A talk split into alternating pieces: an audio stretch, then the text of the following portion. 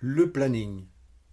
Un outil indispensable pour nous aider à optimiser l'utilisation de notre ressource temps ou une épine douloureuse dans le pied qui nous fait souffrir à chaque pas. Eh bien, si nous répondions ensemble à ces questions en ayant peut-être un autre regard sur ce fameux plan. Entre-temps, le podcast qui va parler de votre temps. Vous qui avez décidé de retrouver du temps pour vous. Eh bien, cette conversation, elle est là pour vous aider à continuer à vous développer sans vous épuiser.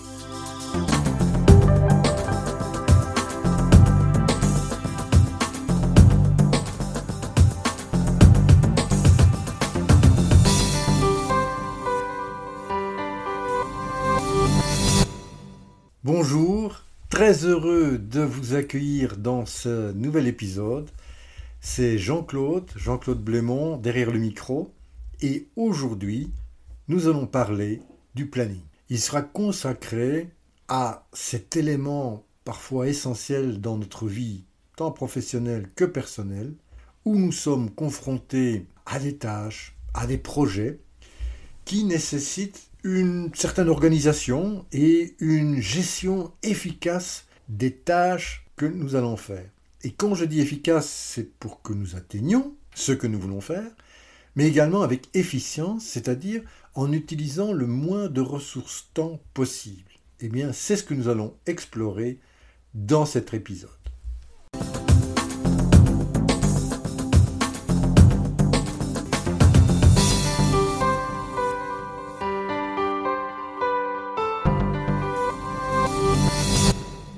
Nous allons donc plonger dans les différentes étapes clés de la réalisation d'un planning que je qualifierais de réussi. Mais auparavant, j'aimerais que l'on donne une définition de ce qu'est le planning, de voir ses avantages. Et il y a aussi des inconvénients. Et je vous donnerai quelques conseils pour contourner les inconvénients de la méthode de planification.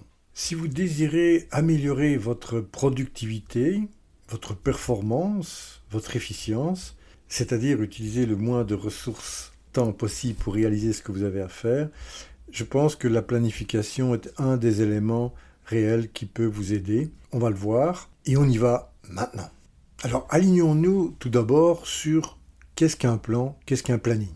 Bien, un planning, c'est un document en fait qui décrit des objectifs à atteindre, des actions à entreprendre des ressources à utiliser, des délais qui doivent être respectés, et parfois, si on ne sommes pas seuls à réaliser ce plan, eh bien, des personnes responsables pour chaque tâche, pour réaliser ah, le projet ou atteindre un but spécifique. Donc en fait, un plan, c'est un ensemble d'instructions détaillées bah, sur la façon de réaliser une tâche plus grande, un projet, un objectif. Voilà, ça c'est un peu la définition que je donnerai à un plan.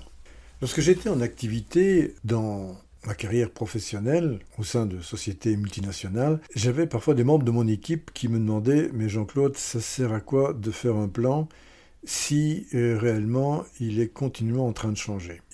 Je leur disais, la raison d'être du plan, c'est au moins de fournir une structure et un cadre de travail pour atteindre bah, l'objectif soit du projet ou de ce que l'on veut réaliser. Pas toujours être un projet. En fait, il permet également de bien clarifier les étapes à franchir et de réfléchir mais également de, mettre dans la matière les ressources qui seront nécessaires pour y arriver. Si on pousse plus loin et qu'on fait réellement à ce moment-là un, planning à l'épreuve des balles, comme je l'appelle, hein, en bulletproof, eh bien, c'est de, également identifier les risques potentiels que, l'on peut rencontrer au cours de ce projet. Et je, vais me permettre de, faire une analogie à, un marin. Un marin qui prend la mer dans un voilier. Et on va, va pas aller très loin, on va aller de la côte belge à la côte anglaise.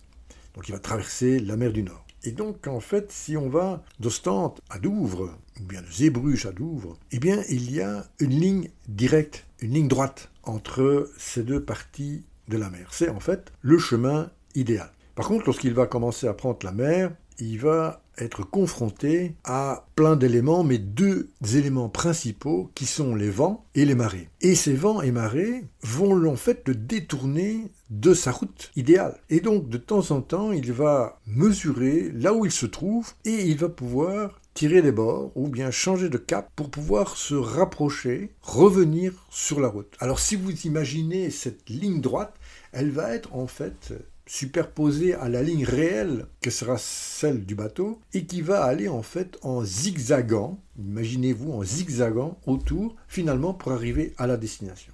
Eh bien un plan, c'est exactement la même chose. Il est là pour vous permettre de voir qu'à un certain moment, eh bien, vous vous éloignez de la route que vous aviez pensé prendre et que vous devez absolument, si vous voulez atteindre votre objectif initial, eh bien, prendre des mesures pour revenir sur le bon chemin, sur la route. Et donc aussi un élément que l'on oublie parfois de noter dans le plan, bah, c'est de permettre, comme notre marin, de voir comment il progresse là où il est par rapport au temps qu'il a investi. Est-ce qu'il se rapproche de sa destination? Est-ce qu'il est bien dans le contexte qu'il avait pensé au moment où il a établi sa route, au moment où vous avez établi votre plan?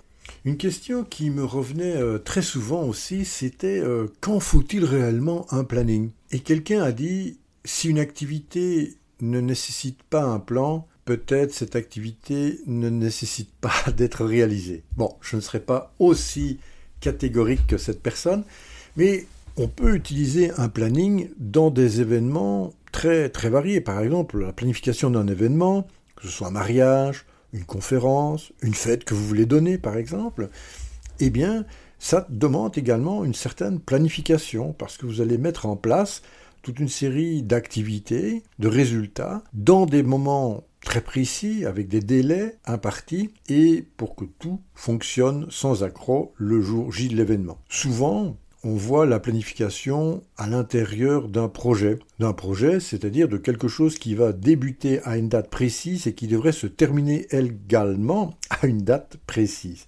On se rend bien compte que si on parle de la construction, par exemple, en bâtiment, c'est pas toujours le cas. Il y avait d'ailleurs une, une phrase très célèbre dans un film culte qui était euh, Astérix et Cléopâtre, où l'architecte dit trois mois, mais avec combien de mois de retard? Bon, bien, ça c'est plutôt pour les projets informatiques. Je ne tire pas du tout sur les gens de l'informatique, j'en ai passé 35 années de ma vie dans ce domaine-là. Mais on peut également planifier simplement une journée de travail, de dire ce que l'on va faire et quand on va le faire. Nous aurons l'occasion de revenir sur ce point plus en détail lorsque nous parlerons des énergies. Mais lorsque l'on est dans un domaine un peu plus léger tel que les vacances, on peut planifier également un voyage. Alors, des amis m'ont dit, mais Jean-Claude, on ne planifie pas ses vacances, tu, vas, quand tu es en vacances, tu fais ce que tu veux. Oui, c'est vrai, c'est vrai, c'est vrai, absolument, il n'y a, pas, de, contradiction avec cela. Mais on a quand même planifié ses vacances, on ne s'en va pas, euh, je me lève pas le matin, je me dis, oh, je m'en vais en vacances. Hmm. Et quand on est en vacances, on aimerait bien aussi visiter quelque chose, par exemple, ou bien on aimerait bien aller à la plage, on aimerait bien euh, aller euh, déguster quelque chose de très bien dans ce restaurant-là. Donc il faut également un peu le planifier.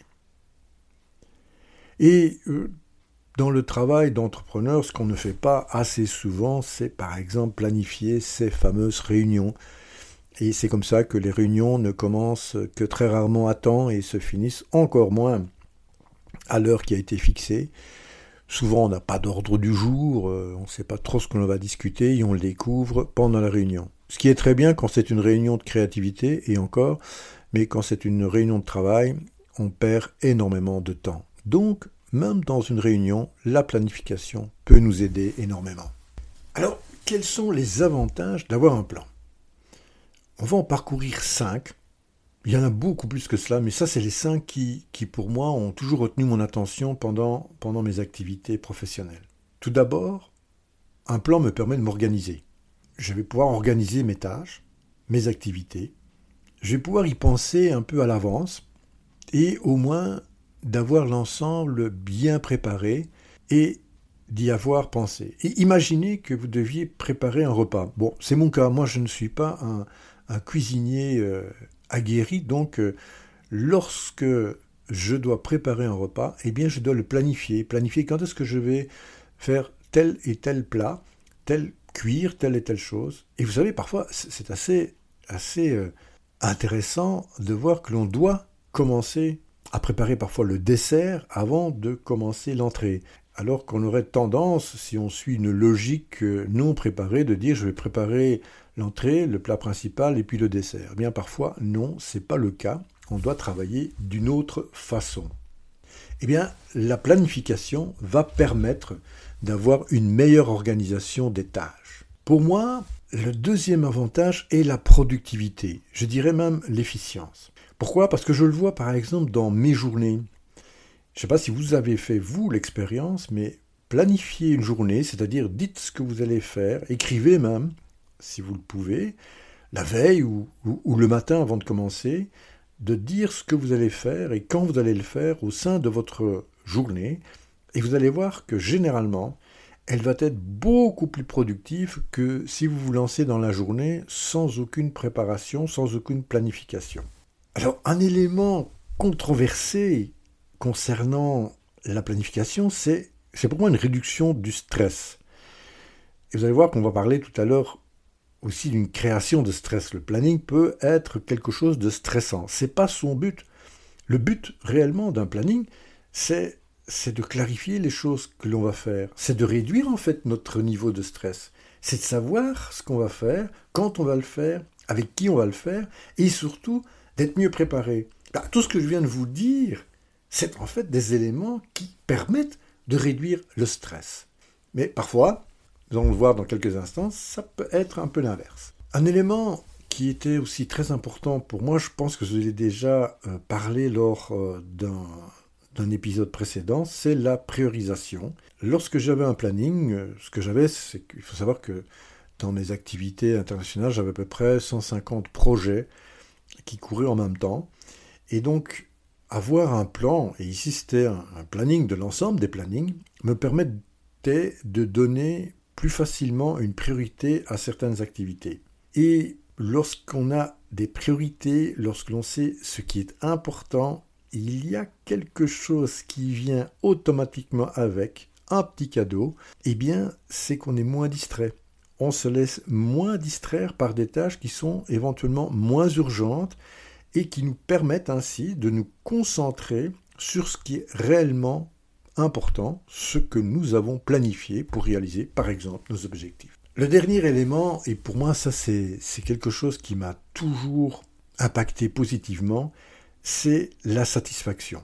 Lorsque vous avez mis clairement et organisé votre plan et que vous voyez que chaque fin de journée ou chaque semaine ou chaque mois, vous progressez, vous avancez dans la bonne direction, voire même vous achevez des parties de votre plan où il y a des projets qui viennent à maturation et qui naissent comme cela, qui sont réalisés, qui peuvent réellement démarrer leur propre vie, eh bien c'est une satisfaction. C'est vrai qu'à un moment, on peut également avoir la sensation que nous n'avons pas atteint notre objectif, mais le plan va nous permettre de voir là où nous aurions pu faire des choses différentes, voir peut-être pourquoi n'avons-nous pas suivi ce que nous avions dit, ou qu'est-ce qui s'est passé d'extraordinaire qui a fait que notre plan ne s'est pas réalisé. Donc dans tous les cas, soit j'ai un succès et je peux me satisfaire, Soit je n'ai pas atteint ce que je voulais, mais j'ai tous les enseignements nécessaires et suffisants grâce à mon plan, grâce aux déviances par rapport à ce plan, et je peux, à ce moment-là, apprendre pour que la prochaine fois, ça ne se reproduise plus. Et ça, c'est quand même sympa, non?